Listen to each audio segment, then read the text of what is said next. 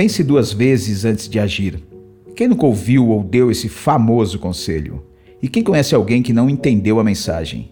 Não dá para contabilizar quantas trapalhadas esse dito popular pode ter evitado desde que foi pronunciado pela primeira vez. Mas se traduzido para o UXs, certamente seria útil apenas para um restrito grupo de pessoas. Ou você acha que qualquer um entenderia seu conselho se você dissesse design thinking antes de design sprint? Você está no UX Coffee.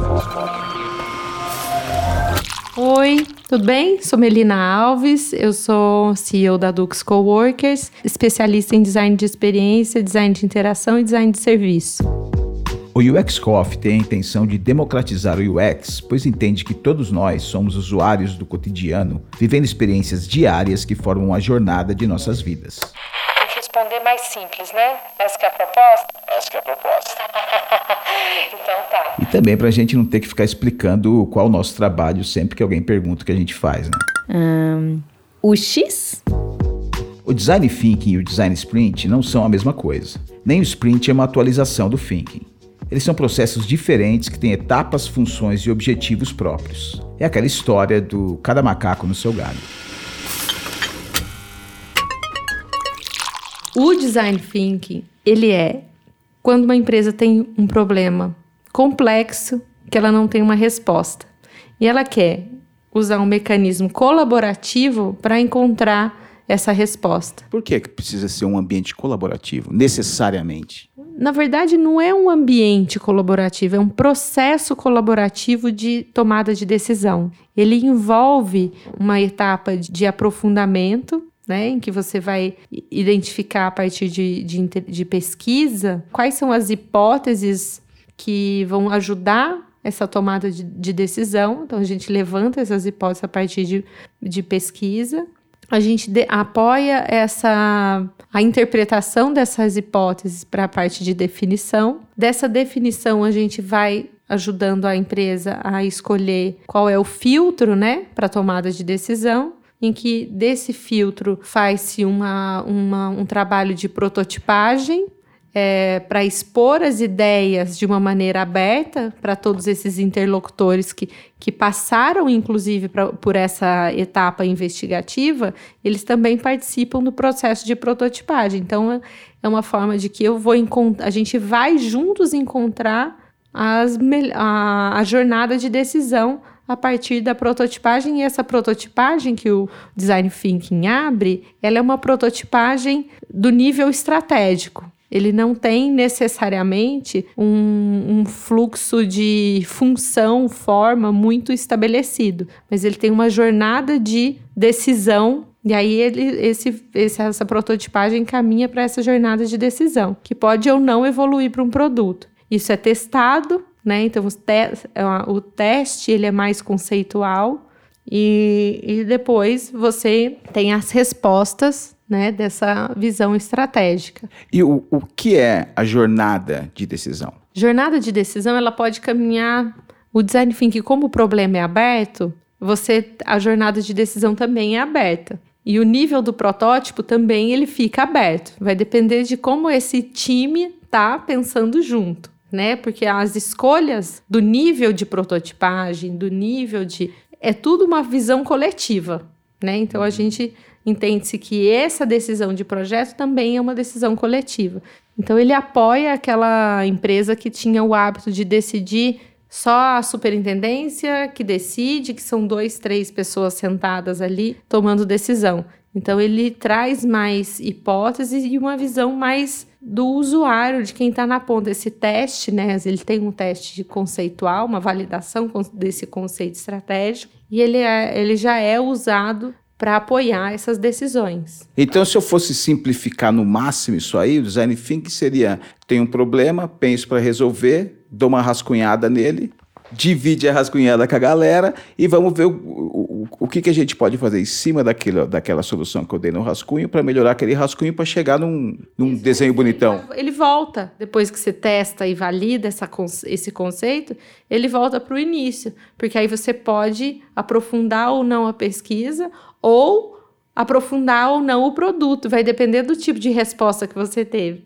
Se você errou no conceito, se aprofunda na pesquisa. Se você errou no produto, você aprof... se você é, precisa evoluir, acertou no conceito, mas precisa evoluir o produto, você volta ali, entendeu? Então ele tem dois ciclos que podem dependendo dessa primeira escuta e validação, o que, que aconteceu, você pode ir tanto para a parte de, de aprofundar no conceito ou aprofundar no produto. Protótipo é uma espécie de arroz de festa no rolê do design thinking. E mesmo que sempre esteja na área, nem todo mundo o entende do mesmo jeito. A questão é o termo protótipo. Isso dá uma meleca. Quando o pessoal de design thinking fala protótipo, Muitas vezes eles estão pensando em um, um se eu jogar isso para outras, estão pensando no workflow, eles estão pensando até um protótipo é, trabalha a visão do serviço, né, da proposta de valor do serviço, mas ele ainda não tem um detalhamento, como, por exemplo, se eu, se eu chamar uma, um pessoal de engenharia que fala sobre protótipo, ou mesmo se eu jogar isso para uma outra metodologia que a gente vai conversar depois, que é o design sprint, o protótipo, nesse caso, é efetivamente um produto. O que a gente está prototipando no design thinking? Hipóteses estratégicas. Então, eu tenho uma visão de jornada, hum. mas eu não tenho uma visão específica do detalhe do produto ou do serviço, como ele opera na sua função e forma. Mas na sua relação, nas, nos touch points dessa relação e como essa relação acontece, nos pontos de contato das relações, eu prototipo, entendeu? Ele é um apoio para as lideranças estratégicas. Ele não é um apoio para quem efetivamente para quem está na camada do produto. E aí, para isso, são outras metodologias. Mas ele é um jeito de, de, de definição dessas essas pessoas estrategistas que estavam antes tomando decisão é, de um jeito menos colaborativo e com menos escuta. Entendi. Então, o, o design thinking ele não tem nada a ver com usabilidade ou procura de um conforto estético? Não, isso é depois, produto. na camada do produto. Para clarear as ideias, convidei uma figura que sempre ajuda no entendimento de qualquer explicação. O exemplo. Pedi a Melina que nos dissesse como o design thinking nos ajudaria a construir um 2020 melhor para todo mundo. Problema. Não temos uma resposta, certo? São hipóteses. O que, que ele vai entender? O que, que é 2020? Quais são as projeções para 2020? Como as pessoas que eu quero me relacionar dentro da minha estratégia operacional elas entendem esse futuro. O que, é projeção de futuro? Como as pessoas identificam né, essa, essa visão de futuro e fazem os seus desejos em cima disso. Então, preciso mapear isso. Esse mapa, então, são vários processos de pesquisa que a gente pode desenvolver: sondagem, qualitativa, entrevista. Quem vai decidir, como ele decide, quem vai usar, como, como entende cada uma das coisas. Então, o primeiro ponto é fazer uma investigação ampla. E aí eu vou afunilando dessa investigação, mas pensa um novelo de lã. Ele está super complexo. 2020, futuro. Que que, qual que é o critério? O que, que é futuro para cada uma da pessoa? Cada, um, cada tipo de gente entende futuro de um jeito. E cada pessoa quer construir um dois. O que, que é melhor? Qual que é o conceito de melhor? 2020 melhor? Melhor para mim não é melhor para você? Então a gente também vai começar a interpretar essa relação de melhor e essa relação de futuro e essa relação de ano. Quando esse ano encerra, dos dentro dos meus planos de 2020? Às vezes eu quero, para mim, é, o meu timeline é em fevereiro. Time to market. Já tem que estar tá realizado antes do carnaval, entendeu? Uhum.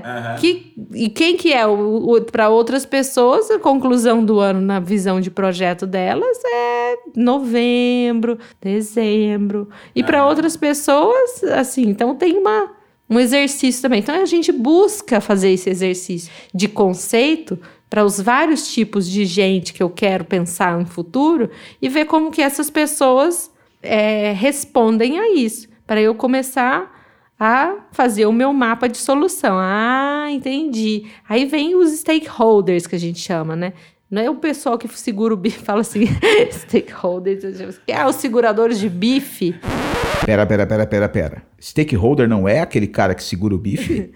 não é, são os, os, tomadores de decisão. Quem, quem é participa da tomada de decisão. Aí esse cara ele vai precisar mapear todas essas hipóteses, a gente vai dar na mão deles e a gente faz o que a gente faz. A primeira etapa é o workshop de definição.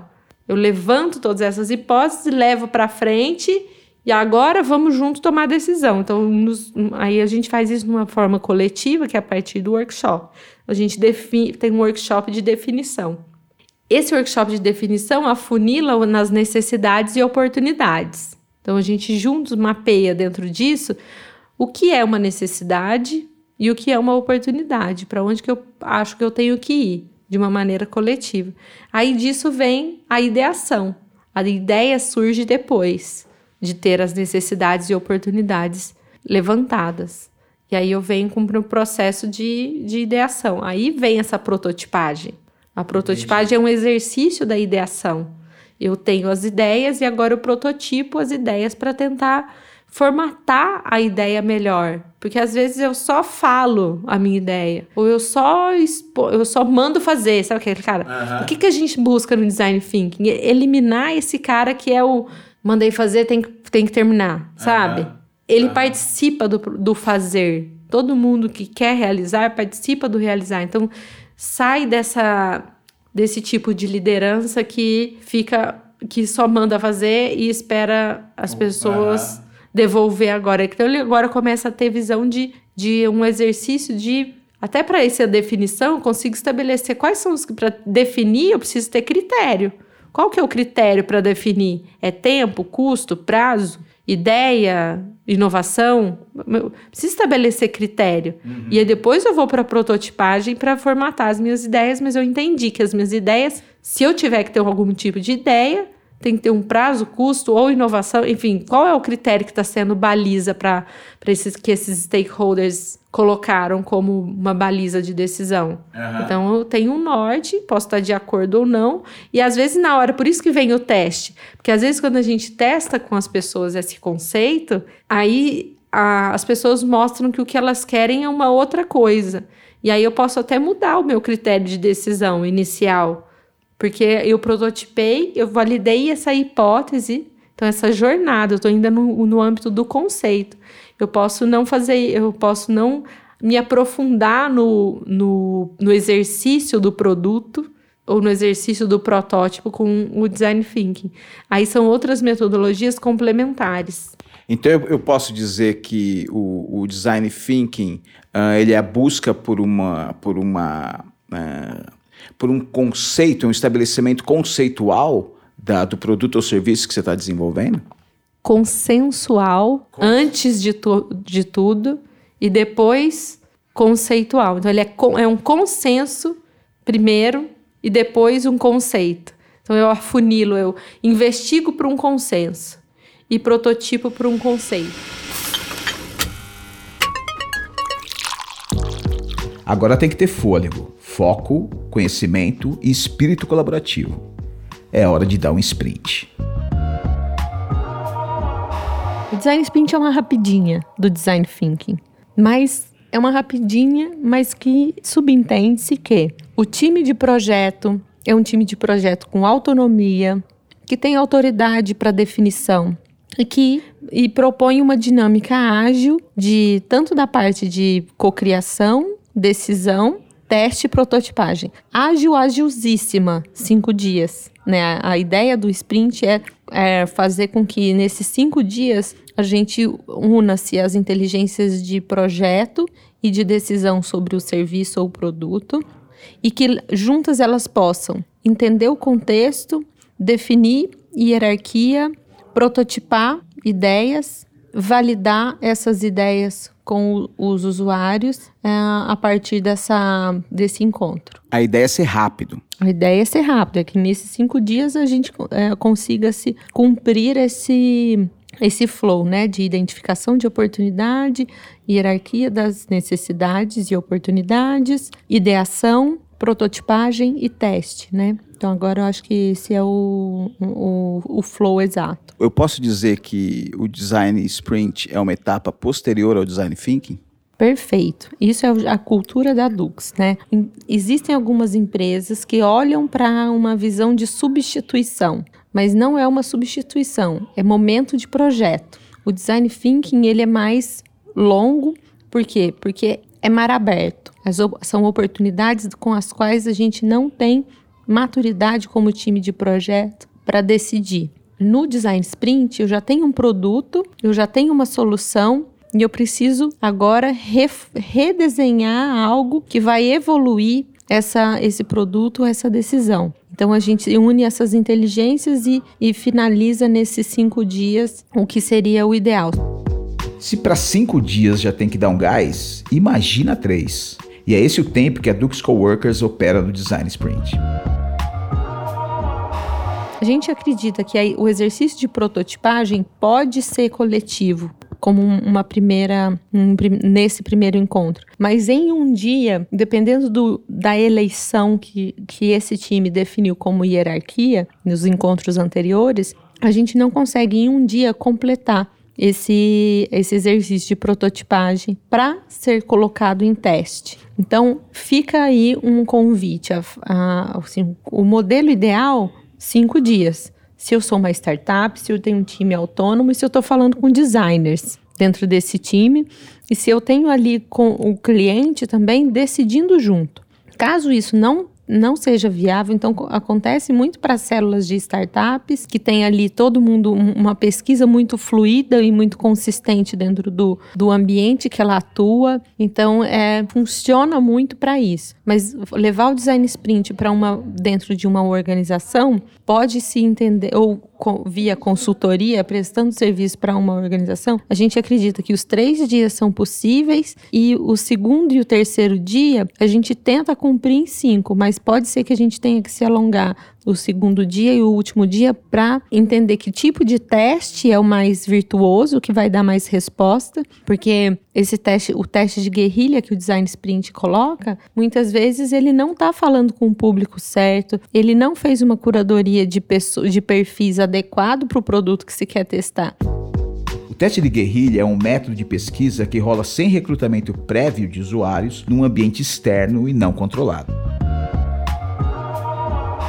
Agora tem produto que é para awareness mesmo. Por exemplo, iFood, que a gente fez até um caso aqui da iFood, que a gente usou o design sprint e fizemos um teste de guerrilha. Funcionou tu, tudo bem fazer um teste de guerrilha, porque é, é um produto que todo mundo que todo mundo tem fome, todo mundo pode usar. Então, até a metodologia uhum. do design sprint inteira, como, como exercício de concepção, pivotação e teste, funcionou, fluiu super bem. O que não funciona é, por exemplo, um produto mais complexo, que tem um tipo de perfil mais complexo. Ah, essa metodologia ela não é 100% aplicável. E Melina, se a gente fosse uh, uh, pegar novamente o job maluco, a gente fosse criar um Natal mais feliz para as pessoas, como é que a gente podia realizar esse projeto é, sob a ótica do design sprint? Natal mais feliz? Uhum. É um Natal que você aprende com o ano passado, entende já o que é Natal, todo mundo sabe o que é Natal, e é só chegar junto, comemorar junto. Cada um leva o seu melhor, então é aquele Natal do coletivo. Eu levo o melhor, é, o, que tem, o que eu tenho em casa, você leva o que você tem na sua casa. E junto a gente comemora o Natal. E, e, sai já com, com os planos e com, com a visão do que eu quero fazer para o ano que vem a partir desse encontro de Natal. Então seria um Natal é, coletivo, ágil e já com uma validação né, que é a experiência do Natal, e já com uma projeção do que eu preciso fazer para o ano que vem, como um Natal com gostinho de ano novo. Uhum. com uma visão do que eu posso fazer para o ano que vem.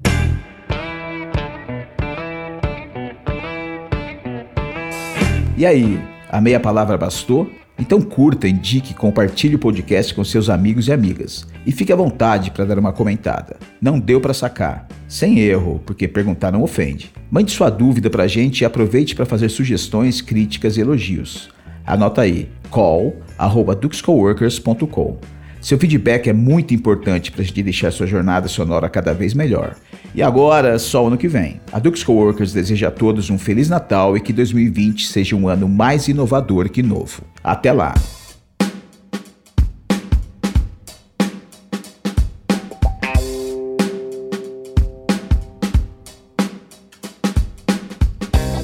Feedback é quando você recebe uma informação que você entende o problema e como agir diante daquele problema com clareza. Esse podcast foi produzido por Dux Coworkers. O feedback se a pessoa do balcão não souber te responder ao seu grito, você só está gritando. Você não está dando um feedback, você está pedindo uma ajuda. O feedback entende-se que tem que ter uma interlocução, tem que ter uma, tem que ter uma evolução. Participação especial, Melina Alves. Tem que permitir essa evolução, porque senão ele não é um feedback. Ele é só um status, ele é só uma, um alerta. Criação: Alexei José e Melina Alves. Ele é importante para a união das pessoas. Pra, sabe aquela coisa do namoro que você não quer levar uma DR por muito tempo, porque senão vira pior do que, do que o, o começo da relação? Roteiro e locução: Alexei José. Então o feedback ele existe para não virar DR. Edição, montagem e milagres sonoros, Gui de la Colère.